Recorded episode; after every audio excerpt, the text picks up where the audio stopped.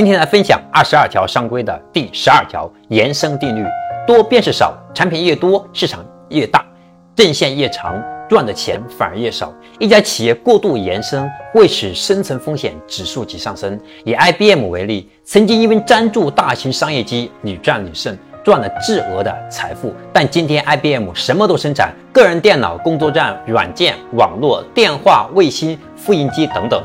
到了几乎难以维持收支平衡的境地，因为过度延伸，最终将 IBM 投入巨资的复印机业务卖给了柯达，罗姆电话公司设备卖给了西门子，卫星系统倒闭了。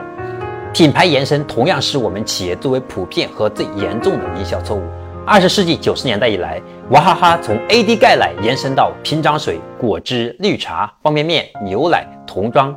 在短时间之内获得了巨大销量增长，但同时也因为疯狂的延伸，几乎没有处于数一数二的地位，利润也开始大幅下降，最终被迫与达人合资。这样的例子很多，比如茅台推出了茅台啤酒、茅台干红，但均以失败而告终，并没有达到商业预期的目的。这就是延伸定律，你学会了吗？我是江开成，欢迎关注江开成商业课，带你走进深度思考的世界。我们下一个视频。再见。点加号，点红心，点箭头。